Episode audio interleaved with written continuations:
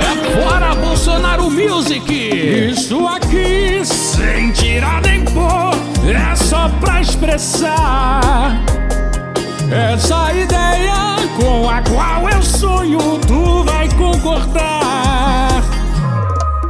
Já tô puto porque é foda, que gestão mais criminosa. Aí no refrão é fundamental você gritar. Chega aqui perto do carro de som, pode cantar até fora do tom. Se você quer ver o Bozo sumir, vamos cantar pra todo mundo ouvir. É fora Bolsonaro, é Bolsonaro fora, é fora Bolsonaro, diz comigo agora.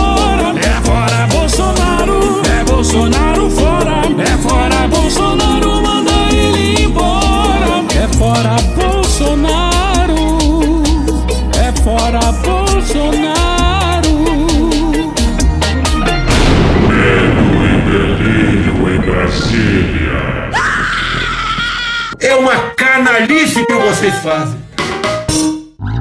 Olá, bem-vindos ao Medo e Delírio em Brasília com as últimas notícias dessa bad trip escrota em que a gente se meteu. Bom dia, boa tarde, boa noite. Por enquanto. Eu sou o Cristiano Botafogo e o Medo e Delírio em Brasília, medo e delírio em Brasília.wordpress.com é escrito por Pedro Daltro. Esse é o episódio dias 913 a 916. Ah, é? Foda-se. Enfia no rabo, gente. Ó, como o cara é grosso. Bora passar raiva? Bora. Bora! Bora! Bora! Era uma vez o Aras. Pô, primeiro queria pedir desculpa por não ter tido episódio ontem. Mas eu tomei a vacina. Aí eu tive reação, fiquei um dia mal, então por isso que não teve. Mas porra, tô vacinado, porra! Porra, caralho! Buceta! Tô felizão, Ô felizona. com a vacina aqui no braço. Pá! Mas me fudi, Mas por quê? a Z me deixou no bagaço. Ai, se deixou! Ai, se deixou! Paguei o preço, pá! E o preço saiu barato. Saiu de graça. Não escolhi, Claro, né, porra? porque eu sou um cara sensato. Só tem gente sensata aqui, ó. Chegou tua vez, Vê se não vacila. vê se não faz de paspalho. Ah, esse verso aí é só pela rima! Toma logo, Cala a boca, Helena. sommelier é o caralho. Aí, ó, não falei? Mas então vamos lá, porque são vários dias em um. Muita coisa importante vai ficar de fora, então tá tudo lá no blog, como sempre. Sempre é muito forte, na maioria das vezes. Senhoras e senhores do Brasil! It's time! Aras morreu, mas infelizmente passa bem. It's better to love than hate. Say no to violence.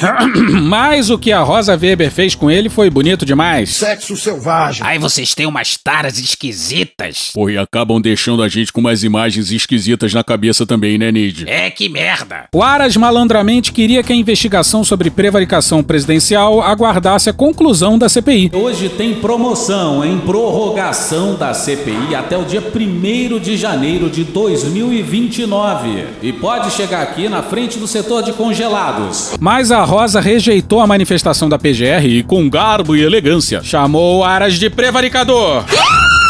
E é tudo tão delicioso Delicious. que vem aí Alexandre Frota pra ler Severino Gomes no dia 2 no site do Conjur. Não há no texto constitucional ou na legislação de regência qualquer disposição prevendo a suspensão temporária de procedimentos investigatórios correlatos ao objeto da CPI. Portanto, a previsão de que as conclusões dos trabalhos parlamentares devam ser remetidas aos órgãos de controle não limita em absoluto sua atuação independente e autônoma. No desenho das atribuições do Ministério Público, não se vislumbra o papel de espectador das ações dos poderes da República. Repito. No desenho das atribuições do Ministério Público, não se vislumbra o papel de espectador das ações dos poderes da República. Essa aí é pra emoldurar. Beijo, Rosa. Cristiano, agora você continua, tá? Tá bom, mas tem certeza que não quer continuar? Não, não quero não. Então, então tá, né? A Procuradoria-Geral da República, na condição de titular do poder acusatório de natureza penal perante essa Suprema Corte, foi provocada a respeito da suspeita de prática criminosa. Desincumbiu-se de seu papel constitucional. Cria vergonha, cara. Vai trabalhar. Vai trabalhar, vagabundo, vai trabalhar, criatura. Pleiteando que não se dê trânsito à petição, que reputou precoce, porquanto anterior à ultimação dos trabalhos apuratórios de comissão parlamentar de inquérito instalada para apurar fatos correlatos. Rosa ergueu o dedo do meio, levantou o peito e bradou a todos à sua volta um grande e sonoro. Afirmou outro sim que sua provocação antes da conclusão dos trabalhos parlamentares implicaria, abre aspas, salto direto da notícia crime para a ação penal, com supressão da fase apuratória, fecha aspas. De início, registro que o argumento saltitante não prospera. Saltitante, saltitante, saltitante, saltitante, saltitante, saltitante, dá uma pá. Rosa deu um tapa de mão aberta, daqueles que faz barulho, pra humilhar mesmo. E depois dessa surra ainda teve isso aqui. Paulo Roberto Neto no dia 2 no Poder 360. A PGR pediu para o STF a abertura de inquérito para apurar suposto crime de prevaricação do presidente Jair Bolsonaro no caso Covaxin. Nessa sexta-feira, o vice-procurador-geral Humberto Jaques de Medeiros solicitou formalmente a abertura de inquérito. Abre aspas, a despeito da dúvida acerca da titularidade do dever descrito pelo tipo penal do crime de prevaricação e da ausência de indícios que possam preencher o respectivo elemento subjetivo específico, isto é, a satisfação de interesses ou sentimentos próprios dos apontados autores do fato, cumpre que se esclareça o que foi feito após o referido encontro em termos de adoção de providências. Fecha aspas, afirmou Medeiros. A PGR estipulou prazo inicial de 90 dias para o inquérito. Então bora pro Bruno Bogosiano, dia 2 na Folha.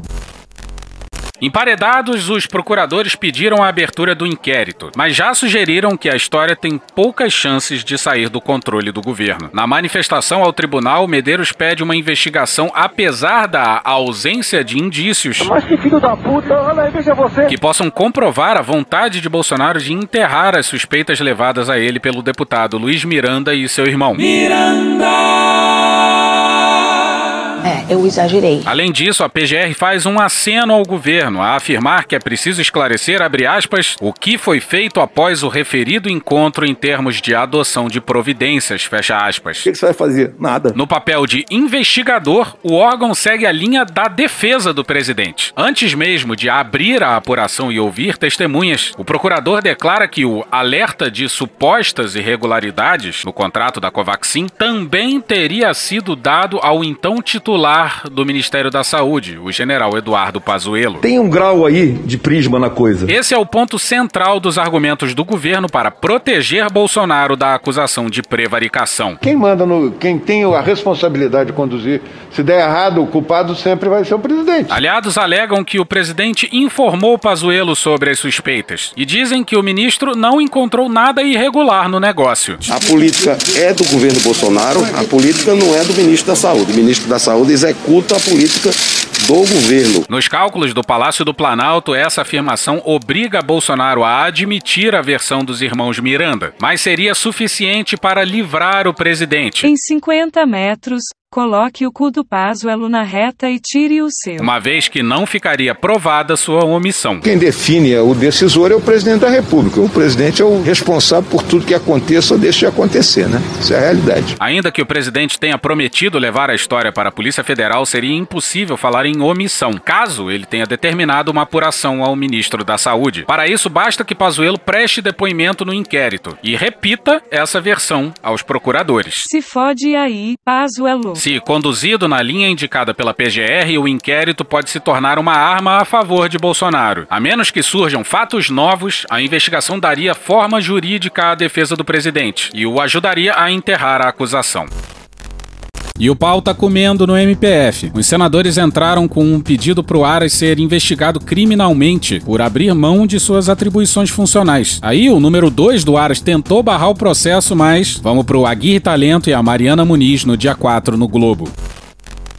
Atualmente, Aras tem minoria no Conselho Superior, por isso sua estratégia tem sido impedir discussões no colegiado. Atenção, é agora que o bicho vai pegar. Nesse caso, o vice-presidente do Conselho, o subprocurador-geral da República, José Bonifácio Borges de Andrada, que é adversário de Aras, determinou o prosseguimento do processo para que posteriormente fosse colocado em julgamento. A Secretaria do Conselho Superior, entretanto, enviou o caso para o subprocurador-geral Humberto Jaques de Medeiros, um dos poucos aliados de Aras no órgão. Pessoal, vamos embora. O Jaque vem vindo aí. Para que ele decidisse se havia conexão com um caso anterior no qual ele atuou. O aparelhamento do Estado por militantes é o maior câncer. Muito bem, Constantino. Está certo. Apesar do processo ser público, Jaques proferiu um despacho sigiloso ao qual nenhum dos conselheiros nem os funcionários do conselho tiveram acesso. Eu sou o Jaque Matador. Depois disso, Bonifácio tomou uma ação inédita. Entrou com um mandado de segurança na Justiça Federal para obrigar que o despacho secreto do aliado de Aras seja tornado público e o teor seja anulado. Eu fico muito triste, cara, desaberto, filho da puta!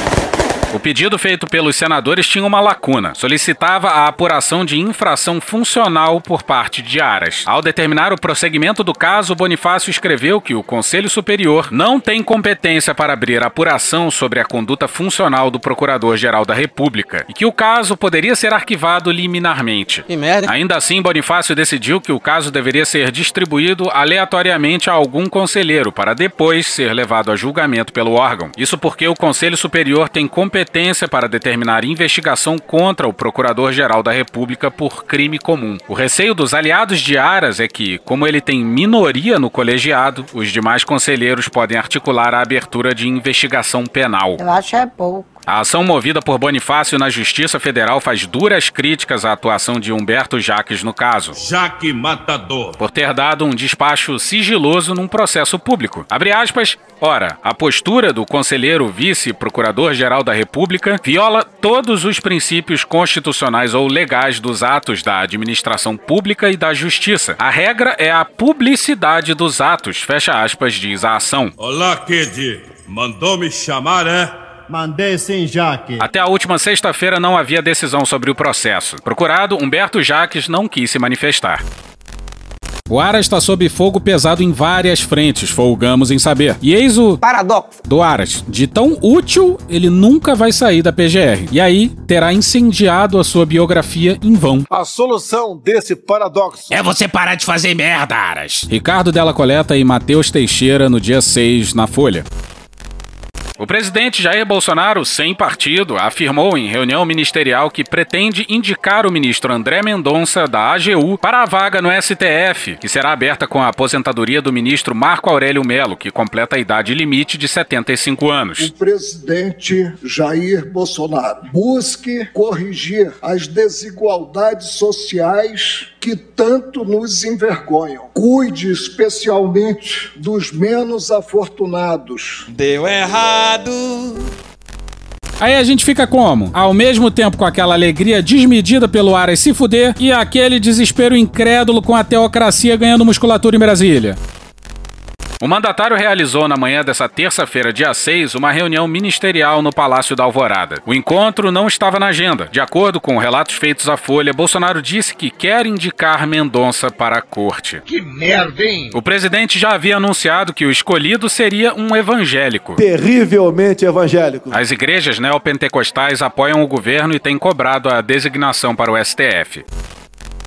E o que não faltou foi aviso ao presidente de que o Mendonça não tem votos no Senado. Mas tem coisa melhor para a retórica presidencial do que um indicado à Suprema Corte vetado pelo Senado? Não tem. E se bobear, isso aí vai ser o salve para alguma tentativa de golpe antes das eleições.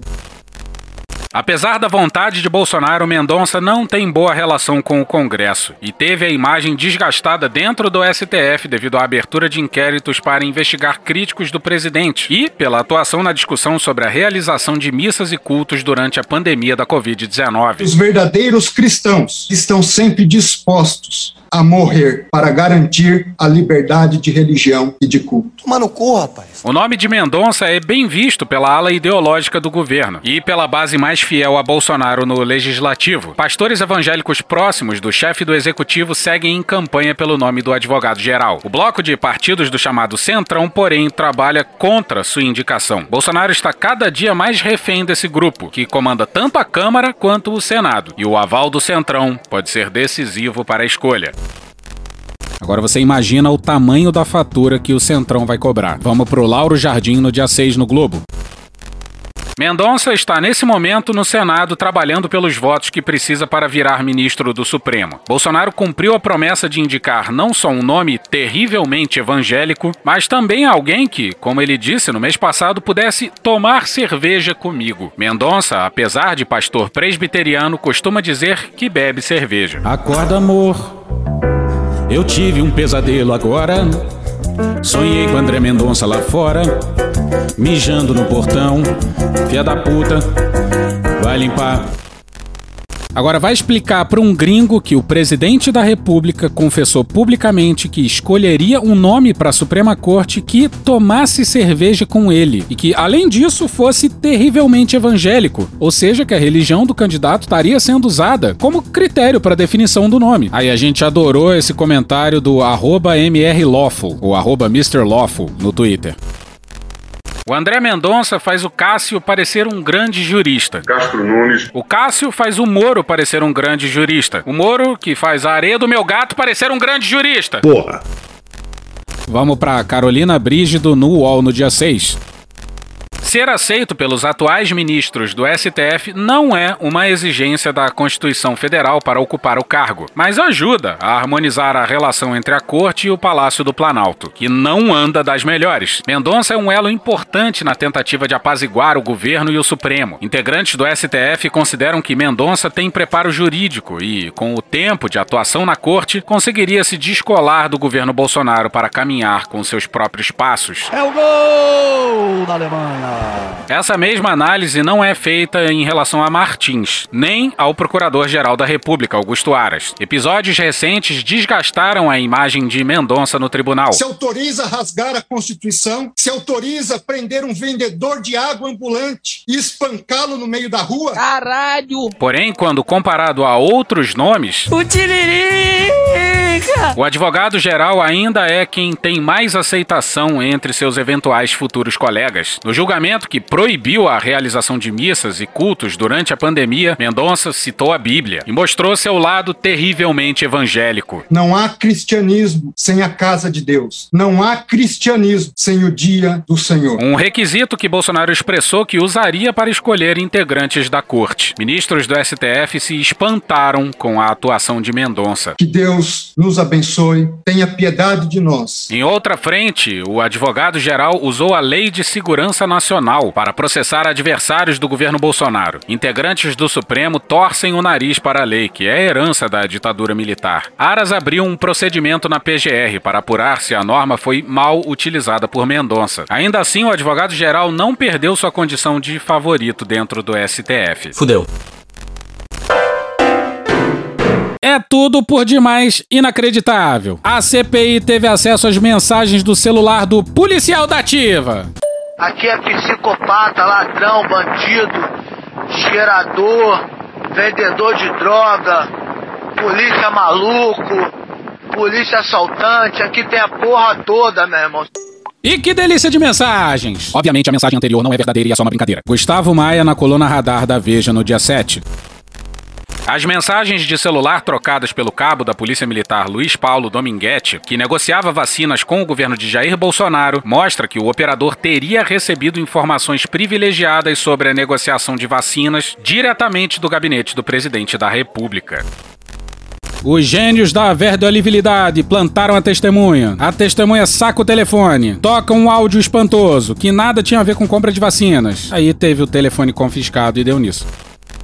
No dia 9 de março, Dominguete escreve a Cristiano Carvalho, o CEO da Davat, que não sou eu, empresa que prometia fornecer vacinas ao governo. Abre aspas, já me posicionaram aqui. Amanhã, até o meio-dia, passam o um e-mail a ele. Só a quantidade que não tem ainda. Fecha aspas, diz Dominguete. Cristiano, que não sou eu, tenta saber a origem da informação passada pelo operador da empresa a ele. Abre aspas, informação do Blanco. Posso dizer, fecha aspas, questiona o CEO. Abre aspas, gabinete da presidência da República. Melhor que ele, fecha aspas, responde o policial. Pega fogo, camarada! Chupa que é meu filho. Em outra sequência de mensagens, no dia 13 de março, Dominguete diz ao CEO da Davat, que não sou eu, que está próximo de conseguir uma agenda com o próprio Bolsonaro. Abre aspas, estão viabilizando sua agenda com o presidente. Fecha aspas, diz o policial a Cristiano. Que não sou eu! E o policial da Ativa jurou que ficaria milionário. A comissão dele seria de 12 milhões de dólares para cima. Vamos para outra matéria também do Gustavo Maia na coluna Radar, também no dia 7. No dia 15 de março, em plena negociação com o Planalto e com o Ministério da Saúde, os parceiros do policial militar Luiz Paulo Dominguete disparavam mensagens ao operador da Davat, já comemorando a mudança de vida. Abre aspas, Bora reservar o Jaguar e uma casa em Brasília, kkkk. Fecha aspas, escreve o próprio Dominguete a um interlocutor identificado como Amauri Vacinas Embaixada. O próprio Amauri responde: Já te falei que não quer Jaguar. Diz o interlocutor enviando na sequência uma foto de outro carro importado de luxo. Um link com anúncio de carro enviado a Dominguete, numa evidência de que a turma já pensava até em como torrar o dinheiro das vacinas. Em outra troca de mensagens de Dominguete, dessa vez com um interlocutor identificado como Andrei Compra Vacina, o grito era de libertação. Abre aspas. Últimos dias de pobre, kkk. Fecha aspas, diz o interlocutor. E por trás de toda essa negociação tem um reverendo. É pra glorificar de pedres! Exclusivo. Pela primeira vez, o diretor do Departamento de Imunização do Ministério da Saúde, o Laurício Monteiro Cruz, conta como foi o dia em que o pastor, o atravessador e o militar das Forças Armadas apareceram no Ministério da Saúde para vender 400 milhões de doses da AstraZeneca. A proposta, que estava embalada na propina, virou um dos principais focos da CPI da pandemia. A apuração é da Renata Agostini. Boa noite, Renata. Boa noite, Mona. Boa noite a todos. Olha, essa conversa começou como uma proposta de um reverendo ligado à Igreja Batista para ajudar na divulgação da campanha de vacinação da Covid-19, mas aí mudou de figura ainda durante a conversa. Virou uma oferta de 400 milhões de doses de vacina da AstraZeneca. Foi isso que me relatou hoje Laurício Cruz, que é diretor do Departamento de Imunização do Ministério da Saúde.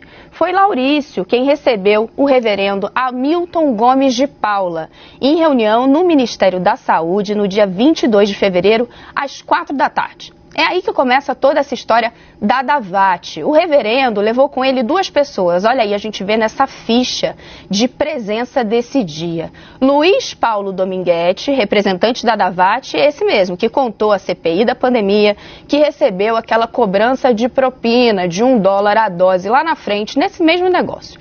E também um oficial da Força Aérea, Radalisson de Oliveira. Malditos milicos! Esse aí a gente sabe que se aparecer em algum outro lugar é ele, por motivos de Radalisson. Será que ele tem um irmão na marinha chamado Sonarisson? Não. O reverendo Hamilton de Paula, ele é ligado à Igreja Batista e ele dirige uma entidade chamada Senar. Secretaria Nacional de Assuntos Humanitários. Olá, eu gosto de dinheiro. Essa Senat tem sede aqui em Brasília. De acordo com o Laurício, diretor lá do Ministério da Saúde, o reverendo disse que se tratava de uma ação humanitária. Dinheiro! Essa venda de vacinas e que ele poderia ajudar o Brasil a ter acesso às doses a um preço acessível. Meu nome é Betina, eu tenho 22 anos e 1 milhão e 42 mil reais de patrimônio acumulado. Segundo o Laurício me disse hoje, quando uh, deixou claro ali que se tratava de uma oferta de vacinas O reverendo foi então encaminhado à Secretaria Executiva do Ministério da Saúde, que naquela época era comandada por Elcio Franco. O terrível homem do broche de caveira! Aí fica a pergunta: será que os Bolsonaro tinham algum dedinho nesse assunto? Esse homem roubava dinheiro da gasolina do, do gabinete da Câmara. Esse homem roubava dinheiro de funcionário fantasma, ensinou essas práticas aos filhos. E não precisa ser inteligente para entender isso. Meu gabinete funciona como o braço direito do meu pai. Eu comecei na política graças ao meu pai. Eu estou aqui amando do, do deputado federal Jair Bolsonaro e nenhuma atitude minha será feita sozinha. Essa, essa sempre foi a nossa proposta inicial, funcionarmos como braço direito no Rio de Janeiro. Covid-17. O que vai a seguir é por demais inacreditável. Natália Portinari e Júlia Lindner no dia 1 no Globo. O parecer do Ministério da Saúde que embasou a decisão de pedir o mínimo possível de doses de vacina contra a Covid-19 do consórcio COVAX Facility da OMS, cobrindo apenas 10% da população, justifica a decisão com a argumentação de que a vacinação deveria se voltar aos grupos de risco. Devemos estimular, sim, fazer uma campanha para o idoso ficar em casa, para o que tem, que tem doenças, comorbidade, ficar em casa. E o resto, pessoal, toma as medidas ali que está sendo usado no momento e vão para o trampo, vão trabalhar, pô. O documento da Secretaria Executiva do órgão argumenta que não seria necessário vacinar todos os brasileiros. Essa garotada, vamos supor, se infectando agora, ela seria uma barreira no futuro para não transmitir o vírus aos mais idosos. Tem que soltar os jovens na rua para voltar a trabalhar, segura os mais idosos. A OMS oferecia a opção de se cobrir até 50% da população. E daí? Imagina, os caras estavam olhando o restante da população e largaram um foda-se. Vai enfrentar como homem, pô, não como moleque. A nota de agosto do ano passado é assinada por Elcio Franco. Então, secretário executivo, Arnaldo Correia de Medeiros, secretário de Vigilância em Saúde e outras autoridades da pasta. E é incrível como o Elcio tá em todas as cenas do crime. A princípio, o mínimo exigido pela OMS era a compra de vacinas para 20% da população, o que corresponderia, na estimativa do Ministério, às 88 milhões de doses necessárias para vacinar apenas os grupos de risco. Depois, a organização permitiu a adesão para 10% da população. O Brasil ajustou então sua proposta para adquirir apenas 10%, uma cobertura para metade dessa população identificada pelo próprio Ministério como exposta a maior risco. Você tem que pegar o idoso e isolá-lo. Tá com hotéis ou em casa. Pô, cada filho cuida do seu pai, do seu avô, poxa. Não quer que eu, que eu, que eu, contrate uma pessoa para cuidar de cada idoso, é impossível. Alguém acha que dá para ter zero morte? Você quer que eu faça o quê? Eu tenho o poder de pegar cada idoso lá e levar para um lugar? Fica aí, tá aqui uma pessoa para te tratar. É a família dele que tem que cuidar dele em primeiro lugar, rapaz. O povo tem que deixar, de deixar tudo nas costas do poder, do poder público. O que, que você vai fazer? Nada, não tem o que fazer. Mano, corra, rapaz. Acabou. Que Deus tenha misericórdia dessa nação.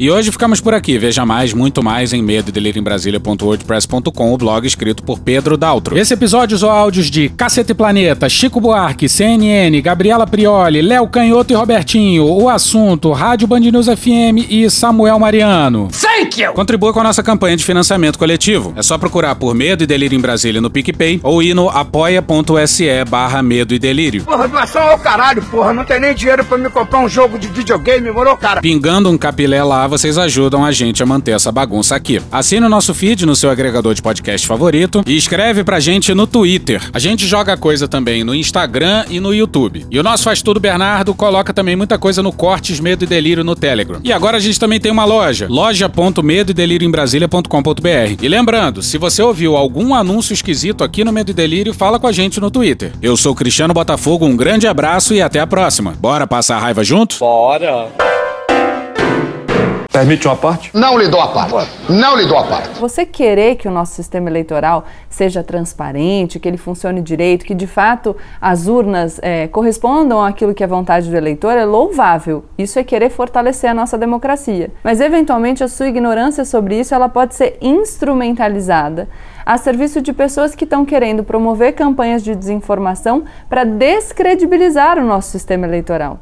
O presidente da República poderia, em tese, ser investigado pelo crime de peculato por conta dessa acusação de que praticou rachadinha no gabinete quando era deputado federal. Mas não há consenso sobre se ele poderia ser processado e responsabilizado, porque a Constituição diz textualmente que o presidente da República não pode ser responsabilizado por atos que forem estranhos ao exercício de suas funções.